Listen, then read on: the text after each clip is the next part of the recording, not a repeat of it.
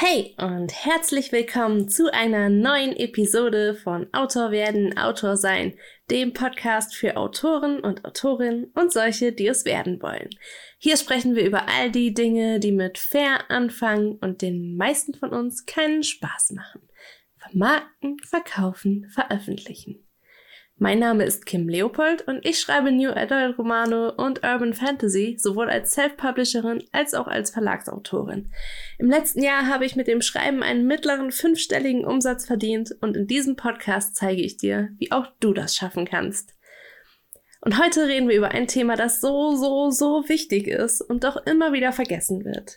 Wir reden über das richtige Mindset zum Erfolg und darüber, was Erfolg eigentlich genau bedeutet. Ich wünsche dir viel Spaß mit der Episode und würde mich über deine Bewertung bei Apple Podcasts und Co. sehr freuen.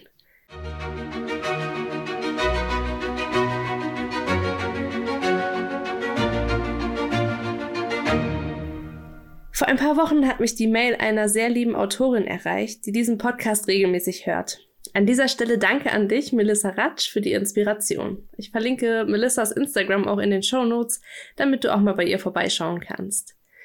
Melissa wollte wissen, wie meine Definition von Erfolg lautet und welche Kriterien ich anlege, um meinen Erfolg zu messen. Nun, du kannst dir wahrscheinlich vorstellen, dass ich kurz davor war, einen halben Roman zurückzuschreiben. Stattdessen gibt es jetzt eine Episode, in der wir über Persönlichkeitsentwicklung reden. Aber kurz vorher noch ein Hinweis. Wenn du dir eine Episode zu einem bestimmten Thema wünschst, schreib mir jederzeit eine Mail an kim.autorwerdenautorsein.de und dann nehme ich das auf jeden Fall in meine Planung mit auf. Okay, jetzt geht's aber los. Als ich 23 war, bin ich an Brustkrebs erkrankt. Du kannst dir wahrscheinlich ausmalen, dass das ein ziemlicher Schock für uns alle war. Ich hatte gerade meinen Bachelorabschluss in Germanistik und Archäologie gemacht, mich mit meinem jetzigen Mann verlobt und einen wunderschönen Irlandurlaub hinter mich gebracht. Und dann das. Brustkrebs.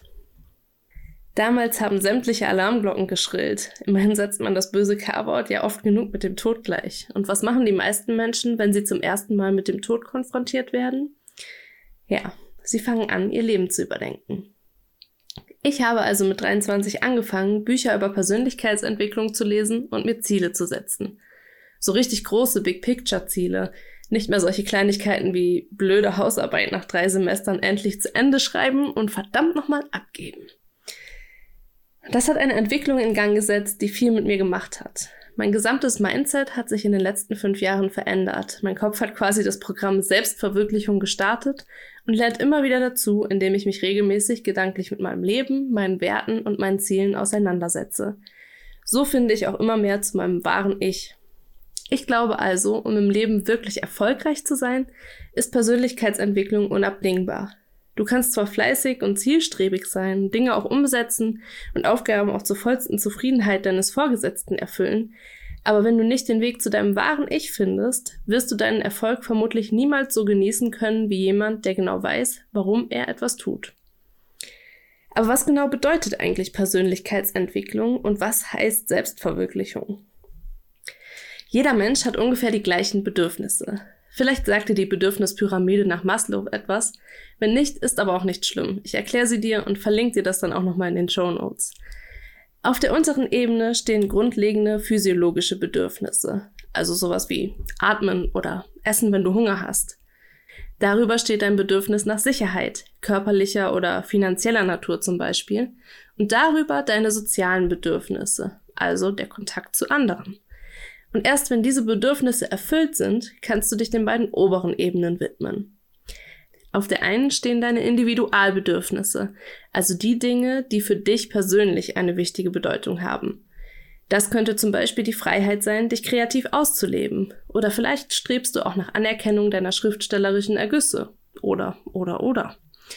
Und erst dann, wenn deine Individualbedürfnisse aufgefüllt sind und auf allen anderen Ebenen kein akuter Mangel herrscht, kannst du dich der fünften, obersten Ebene widmen, deiner Selbstverwirklichung. Hier bekommst du einen ersten Vorgeschmack darauf, wie dein Leben mit Sinn aussehen könnte. Wenn du diese Stufe erreicht hast, wirst du nämlich die Dinge ausprobieren, von denen du glaubst, dass sie dich erfüllen könnten. Für die meisten von uns wird es das Schreiben sein, deswegen hörst du hier schließlich zu. Aber, und jetzt kommt der springende Punkt, all diese Bedürfnisebenen sind ständig im Wandel. Du kannst gekündigt werden und dein Einkommen bricht urplötzlich weg. Du kannst in einen Krieg geraten und musst plötzlich um dein Leben fürchten. Oder es bricht ein lebensbedrohlicher Virus aus und es gibt kein Klopapier. Ja, den konnte ich mir nicht verkneifen. Auf jeden Fall bricht dann die ganze Pyramide zusammen und dir bleibt nichts anderes übrig, als die Ebenen wieder in Ordnung zu bringen, die außer Kontrolle geraten sind, bevor du dich überhaupt um deine Selbstverwirklichung kümmern kannst. Hier also erstmal ein Gedanke, über den du heute nachdenken kannst. Sind deine Grundbedürfnisse alle erfüllt? Bist du überhaupt bereit, dich mit deiner Selbstverwirklichung auseinanderzusetzen oder herrscht irgendwo in deinem Leben ein Mangel, den du erstmal beheben musst? Corona könnte an deiner Bedürfnispyramide ganz schön was durcheinander gerüttelt haben. Nicht alles davon lässt sich mit einem richtigen Mindset in Ordnung bringen, aber du kannst ändern, wie du die aktuelle Situation wahrnimmst und das Beste daraus für dich machen. Als ich damals am Brustkrebs erkrankt bin, war das Glas für mich immer halb voll. Wir haben nie über Risiken gesprochen, sondern immer nur über Chancen. Und so war für mich auch relativ schnell klar, dass ich das Beste aus der Situation machen würde, die mir das Schicksal in die Wiege gelegt hat. Aber gleichzeitig habe ich auch Menschen getroffen, die mit ihrem Schicksal, trotz der gleichen oder vielleicht sogar einer besseren Diagnose, härter zu kämpfen hatten, weil für diejenigen das Glas ständig halb leer war. Wenn du auch dazu tendierst, immer alles eher pessimistisch zu sehen, aus welchem Grund auch immer, wäre das dein erster Ansatzpunkt, um dein Leben auf Erfolg und Fülle auszurichten. Aber wie funktioniert das eigentlich genau? Nun, in einem ersten Schritt könntest du dir klar machen, was du eigentlich alles bereits besitzt. Und dabei rede ich nicht nur von Geld auf deinem Konto oder anderen klassischen Reichtümern, sondern vor allem von deiner Kreativität, deinem Erfindungsreichtum, deinen Freundschaften und all den anderen Dingen, die dich jetzt schon glücklich machen. Eine konkrete Übung dafür wäre, jeden Tag drei Dinge aufzuschreiben, für die du dankbar bist, oder dich zumindest abends im Bett an einen schönen Moment des Tages zurückzuerinnern. Das mache ich persönlich immer, vor allem an den Tagen, an denen ich das Gefühl habe, alles war blöd. Und wenn es manchmal nur eine heiße Tasse Kaffee war oder die Sonnenstrahlen, die dich wachgekitzelt haben, jeder Tag hat etwas Schönes an sich. Jeden Tag gibt es zumindest eine Kleinigkeit, für die du dankbar sein kannst. Wenn du dir das in Erinnerung rufst, kommen dir die Dinge, die du noch nicht hast, auch nur halb so groß vor. Also, um das jetzt nochmal kurz zusammenzufassen, überprüf dein Leben mal auf allen Bedürfnisebenen und schau, wo du etwas ins Reine bringen musst, was dich aktuell noch am Weiterkommen hindert. Und üb dich in Dankbarkeit, denn die Fülle, die du bereits hast, wird noch mehr Fülle anlocken. Oft bekomme ich auch mit, dass Menschen die falschen Fragen stellen. Wenn wir den Erfolg anderer beobachten, wundern wir uns manchmal, warum die und warum nicht ich? Bestes Beispiel, Buchverträge, die auf Instagram in die Kamera gehalten werden. Da ist der erste Impuls oft Eifersucht, aber Eifersucht bringt uns nicht weiter. Die Frage, wieso ausgerechnet die Autorin XYZ einen Buchvertrag bekommen hat, wenn wir es schon seit Monaten versuchen, gibt uns das Gefühl, dass wir dem Goodwill anderer mutwillig ausgeliefert wären. Das sind wir aber nicht. Im Gegenteil, wir haben unser Schicksal selbst in der Hand. Und ja, natürlich sind wir nicht diejenigen, die letztendlich die Entscheidung treffen, aber wir können dafür sorgen, unsere bestmögliche Arbeit abzugeben. Wenn wir also stattdessen fragen, was kann ich tun, damit es beim nächsten Mal klappt, fangen wir an, die Situation und den Markt zu analysieren und dann können wir auch Lösungen finden, weil wir ins Handeln kommen. Und Handeln ist essentiell, wenn wir erfolgreich werden wollen. Wir müssen also anfangen, die richtigen Fragen zu stellen.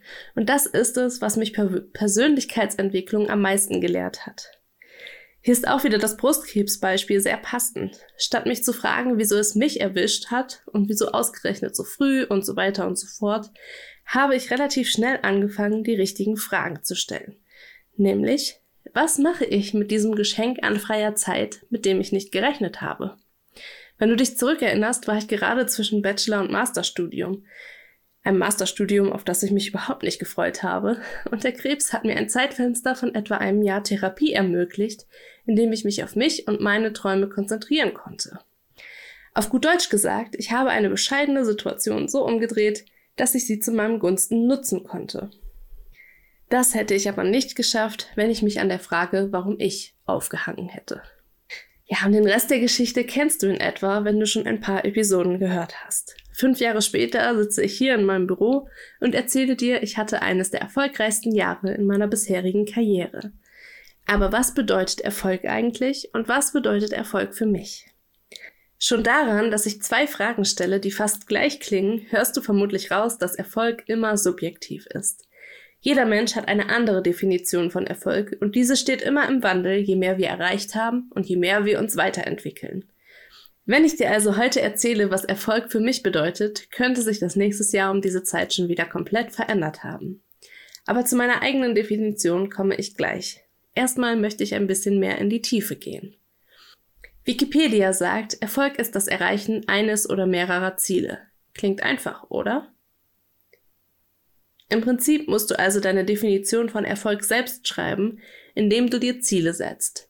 Die können winzig klein und von außen nicht sichtbar sein, oder es sind eben größere Ziele, die nicht nur auf dich eine Wirkung haben, sondern auch auf dein näheres Umfeld. Ich habe da auch gleich eine Aufgabe für dich. Und zwar nimm dir mal eine Stunde Zeit und schreib all die Dinge auf, von denen du träumst. Eine Platzierung auf der Spiegel Bestsellerliste vielleicht oder eine ausgebuchte Lesung. Vielleicht auch drei Stunden signieren auf einer Buchmesse, wenn die irgendwann wieder stattfinden können. Kein Traum ist zu groß. Also schreib sie alle auf deine Liste. Und diese Liste schaust du dir mindestens einmal im Jahr an, um zu sehen, was du davon bereits erreicht hast, was dir vielleicht nicht mehr relevant vorkommt und ob es neue Träume gibt, die du deiner Liste hinzufügen kannst. Wenn du damit fertig bist, sortierst du die Liste. Du wirst ja eine ungefähre Vorstellung davon haben, in welcher Reihenfolge du etwas erreichen könntest. Und dann fängst du an, die richtigen Fragen zu stellen. Was kann ich dieses Jahr tun, um XYZ zu erreichen? Was kann ich diesen Monat tun? Diese Woche? Heute? Und schwupps hast du einen Plan. Diesen Plan musst du nicht unbedingt genauso verfolgen. Im Gegenteil, genauso wie auch das Leben nicht immer geradlinig verläuft, verläuft auch die Erfüllung deiner Träume manchmal auf Umwegen, die du zuerst gar nicht als solche erkennen magst. Um aber trotz allem nicht den Fokus zu verlieren, solltest du dir Ziele setzen. Das kann ein bestimmtes Umsatzziel sein oder vielleicht auch die Erfüllung eines Traumes, der auf deiner Liste steht. Manchmal kommt dann alles anders und wenn du am Ende des Jahres zurückblickst, stellst du vielleicht fest, dass manche deiner Ziele irgendwie irrelevant geworden sind. Das ist auch okay. Du musst dann nicht das Gefühl haben, du hättest kein erfolgreiches Jahr gehabt. Was am Ende zählt, ist sowieso nur dein Gefühl. Keine Zahl, keine Meinung anderer. Wenn du denkst, dein Jahr war erfolgreich, dann war es das auch. Ja, und wenn du das nicht denkst, musst du die richtigen Fragen stellen. Warum denke ich, mein Jahr war nicht erfolgreich? Habe ich meine Ziele nicht erreicht? Wenn nein, was habe ich stattdessen gemacht? Wo habe ich Zeit verloren, die ich besser investieren hätte können? Welche Hindernisse sind mir begegnet? Und an welchen Stellschrauben muss ich arbeiten, um meine Ziele doch erfüllen zu können? Weil das auch Teil von Melissas Frage war, möchte ich nun auch noch darauf eingehen, wie meine Bedeutung von Erfolg aussieht. Und dafür machen wir auch nochmal eine kleine Reise in die Vergangenheit. Wie ich dir eben bereits erzählt habe, habe ich vor fünf Jahren Germanistik und Archäologie studiert. Das sind zwei Studiengänge, in denen super viel geschrieben wird, aber lass dich da nicht täuschen, das, was dort geschrieben wird, ist trocken und wenig fantasievoll. Dementsprechend habe ich mich persönlich mit zusammengebissenen Zähnen durch die ersten drei Jahre meines Studiums gekämpft. Und warum? Weil meine Familie mir den Studiengang finanziert hat und ich nicht genug Eier in der Hose hatte, ihnen zu sagen, wie es mir dabei wirklich geht. Ich war sogar so ängstlich vor diesem Gespräch, dass ich noch den Masterstudiengang angefangen habe, in der Hoffnung, ich könnte mich durch die übrigen zwei Jahre auch noch irgendwie durchmogeln. Aber ich konnte nicht. Ich habe sofort gemerkt, dass ich mich damit nur quälen würde. Also habe ich eines Abends meinen ganzen Mut zusammengenommen und mich mit meiner Familie hingesetzt und ihnen gesagt, dass ich mein Studium abbrechen und mich stattdessen selbstständig machen würde. Und du kannst dir vielleicht vorstellen, dass meine Eltern im ersten Moment wenig begeistert waren. Aber trotzdem haben sie das getan, was alle liebenden Eltern tun würden und mich auf meinem Weg unterstützt. Das erste Jahr meiner Selbstständigkeit bekam ich Geld von ihnen. Das zweite und dritte Jahr lebte ich in finanzieller Abhängigkeit zu meinem Mann. Und im vierten fing ich an zu zweifeln und gab mir Zeit bis zum Ende meiner Elternzeit, um vom Schreiben leben zu können. Und im fünften, meinem bisher erfolgreichsten Geschäftsjahr, hatte ich plötzlich einen mittleren fünfstelligen Umsatz gemacht, der nicht nur mir, sondern auch meiner Familie bewiesen hat, dass eine Selbstständigkeit in der Buchbranche kein Hirngespinst ist, sondern etwas, was du mit viel Arbeit und Geduld erreichen kannst. Natürlich bin ich stolz darauf, mein Umsatzziel um ein Vielfaches überschritten zu haben, aber wenn ich ganz ehrlich bin, rührt das Erfolgsgefühl nicht vom Geld her, sondern von der Bedeutung, die diese Zahl hat. Sie bedeutet Freiheit, weiterhin das zu tun, was ich liebe. Sie bedeutet, dass es sich auszahlt, weiterzumachen, wenn du kurz davor bist, aufzugeben. Und sie bedeutet auch, dass die richtigen Fragen zu den richtigen Handlungen führen und die richtigen Handlungen dich irgendwann unweigerlich zu den gewünschten Ergebnissen führen werden. Am meisten hat es mir auf diesem Weg geholfen, jedes Jahr neue Ziele zu setzen und die Erfüllung durch verschiedene Kennzahlen zu tracken. Hätte ich mich dabei nur an meinen Umsatzzielen festgehalten, wäre ich längst ins Wanken geraten, denn mein Einkommen hat in den ersten fünf Jahren meiner Selbstständigkeit stark geschwankt. Stattdessen hatte ich aber auch verschiedene andere Zahlen im Blick, die für Weiterentwicklung stehen. Zum Beispiel meine Engagement Rate auf Instagram oder die Zahl meiner geschriebenen Bücher. Und das alles bedingt sich auch irgendwie gegenseitig. Und als ich dann angefangen habe, an verschiedenen Stellschrauben zu drehen, zum Beispiel mehr Bücher zu veröffentlichen, hat sich dadurch natürlich dann auch mein Umsatz verändert. Indem ich die richtigen Fragen gestellt habe, konnte ich nicht nur einen tollen Relaunch auf die Beine stellen, sondern auch mein Manuskript über eine Agentur an einen Verlag verkaufen.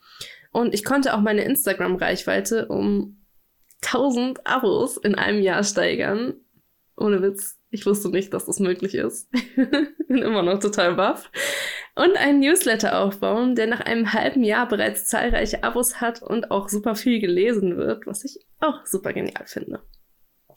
Aber das alles hätte nicht funktioniert, wenn ich mich jedes Mal wieder vom Erfolg anderer aus der Bahn hätte werfen lassen oder wenn ich nicht genau wüsste, wieso ich diese Arbeit mache. Denn ich sag's dir ganz ehrlich, mein Erfolg im letzten Jahr war kein Übernachterfolg. Ich habe fünf Jahre gebraucht, um ein Einkommen zu haben, das gleichwertig mit dem meines Mannes ist.